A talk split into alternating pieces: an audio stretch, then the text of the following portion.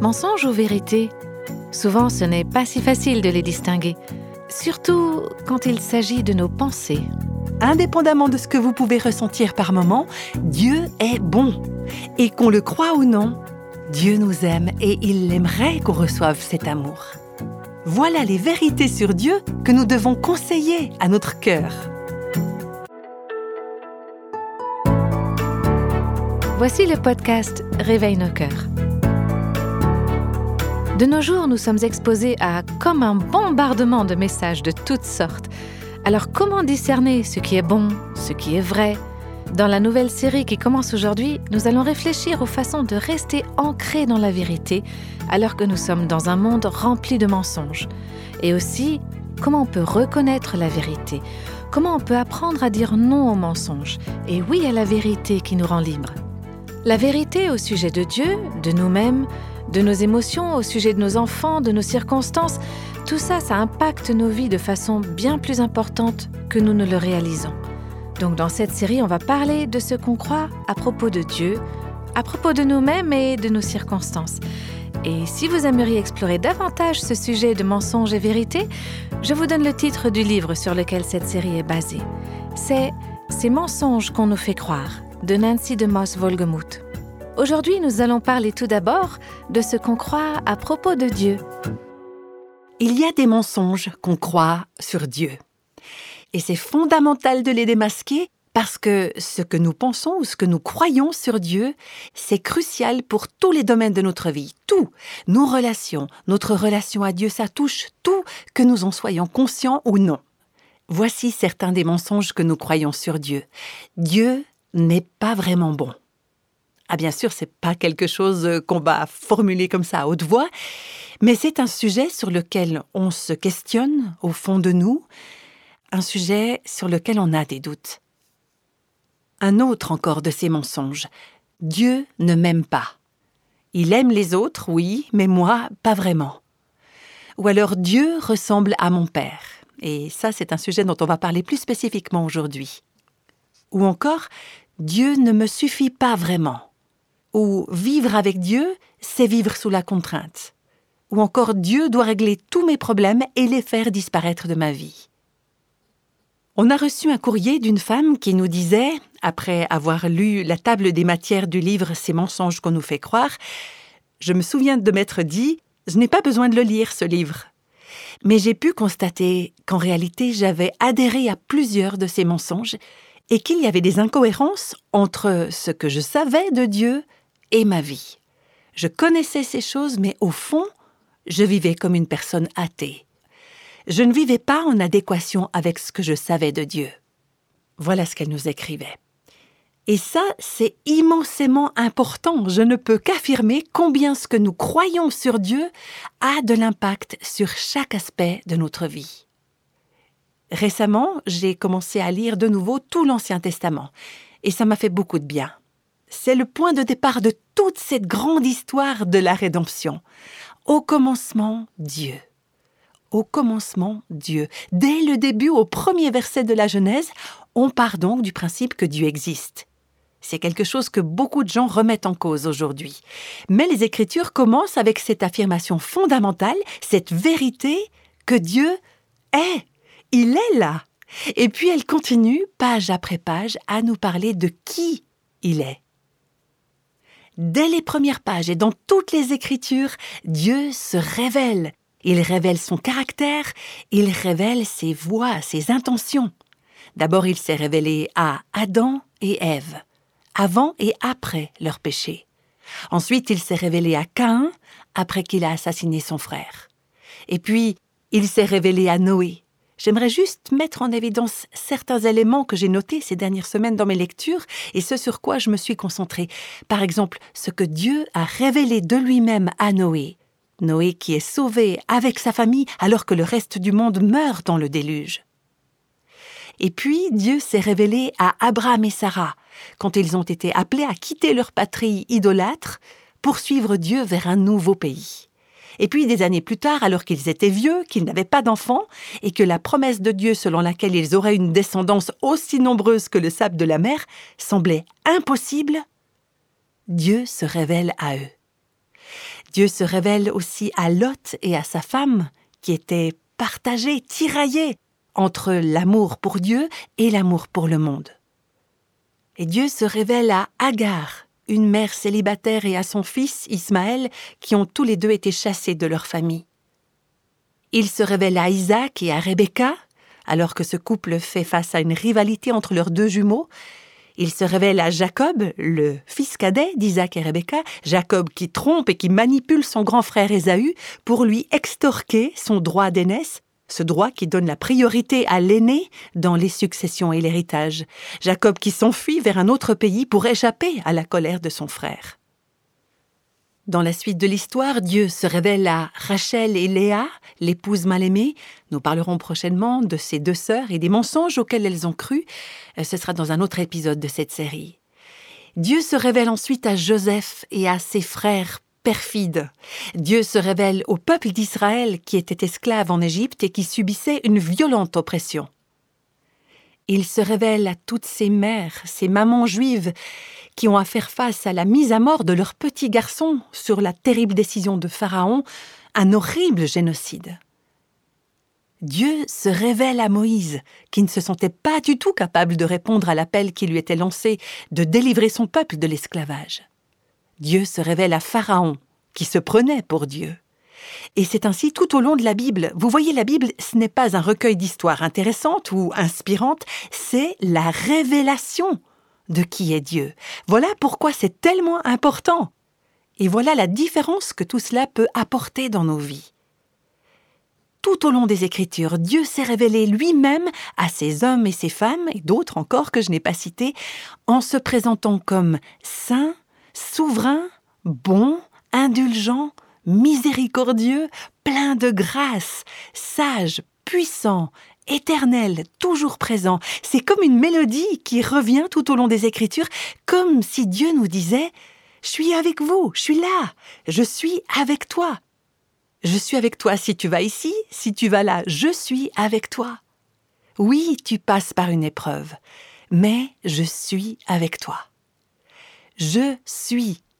C'est le nom de l'Éternel. Je suis est avec toi. Jéhovah, le Seigneur, le Dieu souverain qui se fait connaître à nous.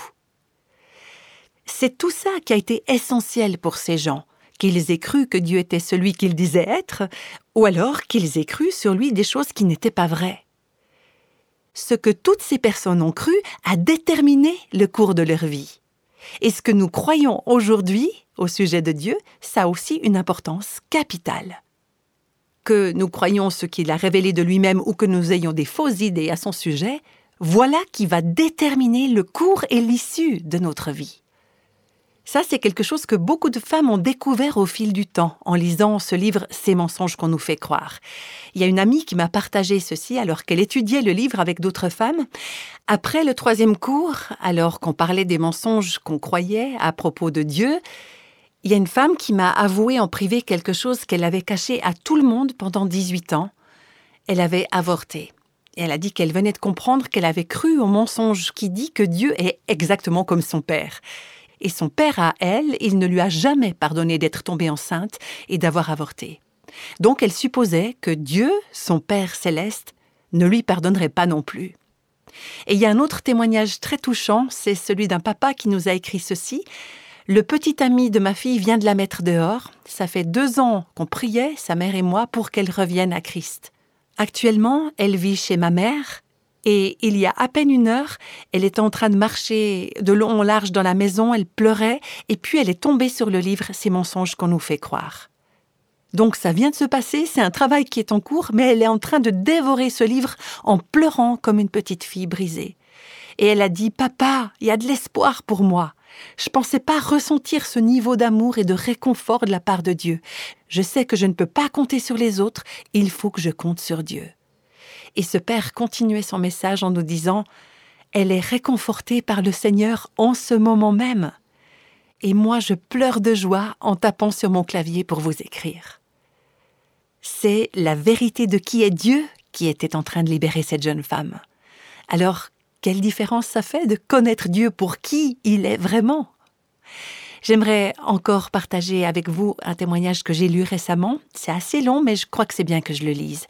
Il est intitulé Dieu, je ne pouvais pas l'appeler Père, le parcours de foi d'une femme iranienne. Voilà ce que dit cette femme. Dans l'islam, il y a 99 noms pour Allah. Et le nom de Père ne fait pas partie de cette liste. Je viens d'une famille de six enfants. Mon père ne nous a jamais montré d'amour. Chaque fois que j'entendais des gens parler de l'amour et du soutien de leur père, j'avais aucune idée de ce qu'il voulait dire. Mon père était un homme colérique. Il nous a maltraités, surtout ma mère, émotionnellement et physiquement. Elle a été battue et plusieurs fois jusqu'à presque en perdre la vie. Pourtant, elle a accepté ça pour nous protéger, nous les enfants. Je me souviens aussi du jour où mon père a essayé de tuer mon frère, le forçant à s'enfuir pieds nus dans la rue. Quand j'ai été assez grande, j'ai quitté l'Iran pour me libérer de mon père et pour avoir une vie meilleure, et je suis arrivée au Royaume-Uni. J'ai toujours eu une vision négative des hommes. Je me demandais pourquoi Dieu avait donné aux hommes un tel pouvoir. J'ai essayé d'être forte, mais j'étais déprimée et fatiguée de la vie. Et un jour, seule dans ma chambre, j'ai parlé pour la première fois au Dieu de la création. J'avais abandonné ma religion, ce qui m'avait toujours fait me sentir faible et peureuse, et voilà que je priais le Dieu que je ne connaissais pas, mais dont je sentais la présence d'une manière réelle. Je voulais mourir, mais je ne voulais pas me suicider parce que ça ferait honte à ma mère. Alors j'ai demandé à Dieu de me tuer. Mais il ne m'a pas tué. Il m'a donné la vie. Laissez-moi vous expliquer comment. Et cette femme continue son histoire en racontant comment Dieu a utilisé quelqu'un de non-croyant pour la présenter à quelqu'un d'autre qui l'a conduite à Jésus. Et elle poursuit, il y avait ensuite un grand défi qui m'attendait. Je devais accepter Dieu comme mon Père. Dans mon esprit, le mot Père, c'était pas un mot qui faisait honneur au Dieu que j'avais appris à connaître. Ce qui m'aurait semblé être un bien meilleur mot, c'est Mère. Mais Dieu voulait se révéler à moi, et il l'a fait avec une patience et une douceur totale. Pendant que j'étudiais la Bible, c'est là qu'on acquiert la bonne vision de Dieu, j'ai vu la grâce et l'amour du Père. Pendant que je priais, j'ai senti l'attention du Père. Pendant que j'adorais, j'ai senti l'étreinte du Père. Il m'a guéri de mon passé, de mon présent et de mon avenir. Il m'a transformé, il m'a même permis de vraiment pardonner à mon Père. Avant, je détestais le mot Père. Mais aujourd'hui, j'adore Dieu le Père avec beaucoup d'amour et de passion. Quel témoignage, n'est-ce pas? Et c'est pas fini, à cause de ce que Dieu a fait dans la vie de cette femme en se présentant à elle telle qu'il est vraiment, il y a d'autres personnes qui ont commencé à être touchées par ce même Dieu. Et voilà ce qu'elle dit encore, cette femme. J'ai été la première de ma famille à devenir chrétienne. Et quand j'ai partagé l'évangile avec ma mère, elle a dit qu'à l'âge de 60 ans, elle ne pouvait pas changer. Mais au fil du temps, l'amour souverain de Dieu a gagné son cœur. Et aujourd'hui, elle adore Jésus. J'ai partagé Jésus avec mon neveu. Aujourd'hui, il adore Jésus. Quand ma belle-sœur a eu un problème, j'ai prié pour elle en lui partageant un verset biblique. Et aujourd'hui, elle adore Jésus. Ma sœur a vu le changement dans ma vie. Aujourd'hui, elle adore Jésus. Un de mes frères était athée, mais aujourd'hui, il adore Jésus. J'ai vu onze personnes venir à Christ. Mais mon père ne l'a pas fait. Il avait quitté ma mère pour une femme de mon âge, ce qui a eu comme conséquence d'infliger beaucoup de douleur à toute la famille, et pendant longtemps personne ne lui a parlé. Mais Dieu m'a mis à cœur de l'appeler et de lui parler. Un jour au téléphone, mon père m'a dit qu'il avait un cancer. Et ma mère, qui avait grandi dans sa foi, a courageusement décidé d'aller le soigner sur son lit de mort. Trois jours avant la mort de mon père, je lui ai téléphoné et je lui ai parlé une dernière fois et je lui ai raconté l'histoire du voleur qui est mort sur la croix à côté de Jésus, et je lui ai dit, tu sais, comme ce voleur, tu peux toujours être pardonné. Ma mère était là, et c'est elle qui a tenu sa main pendant qu'il souriait et qu'il demandait à Jésus de lui pardonner et de le racheter. La puissance de la vérité sur Dieu, sur ce qu'il est et qui il est, cette puissance changera votre vie et changera la vie des autres à travers vous. Vous savez, j'ai lu un tweet pendant que je réfléchissais à tout ça, un tweet qui disait Quand nous sommes anxieux, déprimés ou irritables, c'est probablement parce que nous croyons un mensonge sur nous-mêmes ou sur Dieu. On va prendre quelques instants pour réfléchir à ça. Quand nous sommes anxieux, quand nous sommes déprimés, quand nous sommes irritables, et qui n'a pas ressenti une ou plusieurs de ces émotions récemment, peut-être euh, ces dernières 24 heures, peut-être même dans l'heure qui vient de s'écouler, anxieux, déprimé, irritable, il y en a peut-être parmi vous qui vivent perpétuellement dans cet état d'anxiété, de déprime, d'irritabilité. Quand nous sommes anxieux, déprimés ou irritables, c'est probablement parce que nous croyons quelque chose qui n'est pas vrai, quelque chose sur nous-mêmes ou sur Dieu.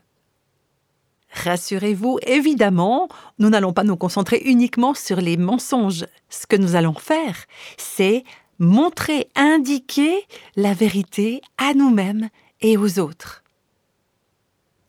Le but de cette série de podcasts et du livre Ces mensonges qu'on nous fait croire, c'est de vous encourager à chérir ce que Dieu révèle de lui-même et de ses beaux projets. C'est ça le but. Alors tout au long de cette série et du livre, non seulement dans le chapitre sur Dieu, mais dans tout le reste aussi, nous voulons mettre l'accent sur cette vérité que Dieu est bon indépendamment de ce que vous pouvez ressentir par moment, Dieu est bon. Et que vous le ressentiez ou non, Dieu vous aime. Et ce qu'il veut, c'est que vous ayez ce qu'il y a de mieux. Voilà les vérités sur Dieu que nous devons conseiller à notre cœur. Et voilà encore une autre vérité, Dieu nous suffit. Dieu est suffisant. Si Dieu est avec nous, nous avons tout ce dont nous avons besoin pour notre paix et notre bonheur actuel. Et non seulement notre paix et notre bonheur maintenant, mais notre paix et notre bonheur éternel. C'est ce qu'on peut lire dans le psaume 23. Le Seigneur est mon berger, je ne manquerai de rien. C'est la vérité au sujet de Dieu. Et voici une autre vérité, on peut faire confiance à Dieu. On peut vraiment lui faire confiance. Dieu tient ses promesses. Il a promis de ne jamais nous quitter, de ne jamais nous abandonner. Il a promis que celles et ceux qui croient en lui ne seront jamais déçus. Ça, on peut le lire dans le livre d'Ésaïe, chapitre 28, verset 16. Pourtant, parfois, ces vérités, je dois me les rappeler à moi-même. Peut-être que c'est le cas pour vous aussi. C'est un peu comme une sorte de dialogue intérieur, hein, où on parle à notre âme. Écoute, mon âme, Dieu, est-ce qu'il t'a déjà laissé tomber? Eh bien non, mais il y a des moments où j'ai cru qu'il allait le faire, mais il l'a jamais fait. Eh bien non, Dieu ne m'a jamais laissé tomber, et il ne va pas commencer maintenant. Donc on doit se rappeler à soi-même ces vérités sur Dieu. Voilà encore un autre témoignage que nous avons reçu. C'est une femme qui nous a écrit, après avoir lu le livre Ces mensonges qu'on nous fait croire, Pour la première fois, je comprends et je crois qu'on peut faire entièrement confiance à Dieu je suis libre du besoin de comprendre ce monde et ma place dans celui-ci. Je peux me reposer en celui qui possède le monde et lui faire confiance pour me guider, pour me protéger, me réconforter et me remplir de joie. On peut faire confiance à Dieu. Une autre vérité sur Dieu, c'est que Dieu ne fait pas d'erreur. Jamais. Il ne l'a jamais fait et il ne le fera jamais. Il y a beaucoup de gens qui peuvent faire de graves erreurs. On en fait tous d'ailleurs. Et il y a beaucoup de personnes qui peuvent faire des erreurs très graves qui nous affectent de manière significative. Mais Dieu, lui, mène toujours à bien ses projets éternels pour nous, pour ce monde entier, pour toujours et pour l'éternité. Et il n'y a aucun échec, aucun péché humain qui peuvent contrecarrer ses plans. Si nous sommes en Christ, nos vies sont entre ses mains et rien, rien ne peut nous atteindre, rien qui n'ait d'abord été filtré par ses doigts d'amour. Dieu détermine l'intensité et la durée de la douleur, on en parlera dans un autre épisode de cette série, et quand nous serons dans l'éternité, dans plus ou moins de temps, relatif, quand nous serons dans l'éternité, en regardant en arrière sur cette existence terrestre qui a été la nôtre, on verra alors ce qu'on ne peut voir maintenant que par la foi, Dieu a bien fait toutes choses. Dans un des livres de méditation quotidienne que j'ai utilisé au cours de l'année écoulée, j'ai lu quelque chose qui a vraiment retenu mon attention. Quand Dieu est votre valeur suprême, votre bien ultime, quelle que soit la douleur qui envahit votre vie, votre joie la plus profonde ne peut être menacée. Alors on peut se demander comment ça se fait. Eh bien parce que Dieu sera votre joie la plus profonde. Vous pourrez lui faire confiance, vous reposer en lui, vous appuyer sur lui. Parce que quand c'est lui notre valeur suprême, notre bien ultime, quand il compte plus pour nous que n'importe quoi ou n'importe qui d'autre sur cette terre, alors peu importe la douleur qui peut envahir notre vie, peu importe sa durée, notre joie la plus profonde est assurée. Elle ne sera jamais menacée. Et je vous invite à prier avec moi maintenant. Seigneur, aide-nous à accueillir, à embrasser ta vérité. Que nous soyons dans des circonstances difficiles, dans des situations douloureuses, avec peut-être même des années de péché qui ont été commis par nous ou contre nous, Seigneur, utilise cette série de podcasts pour nous aider à te connaître, à savoir qui tu es vraiment et à réaliser que tu nous aimes et que tu as d'excellents plans pour nos vies et pour ce monde et qu'on peut te faire confiance, quoi qu'il arrive. Nous te prions au nom de Jésus. Amen.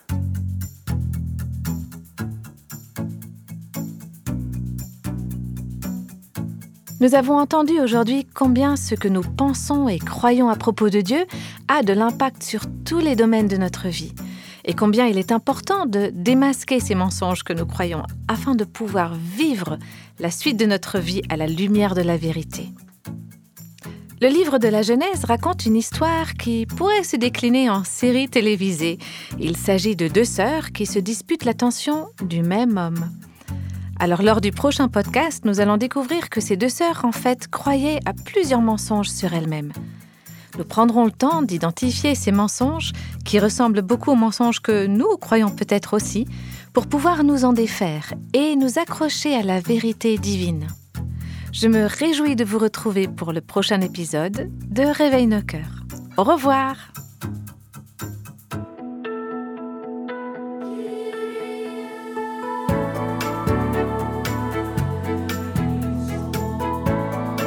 les extraits de la Bible sont tirés de la version second 21. Réveil nos cœurs est le ministère francophone de Revive Our Hearts, initiative de Life Action Ministries avec Nancy DeMoss Volgemuth avec les voix de Christine Raymond et Jeannette Kosman.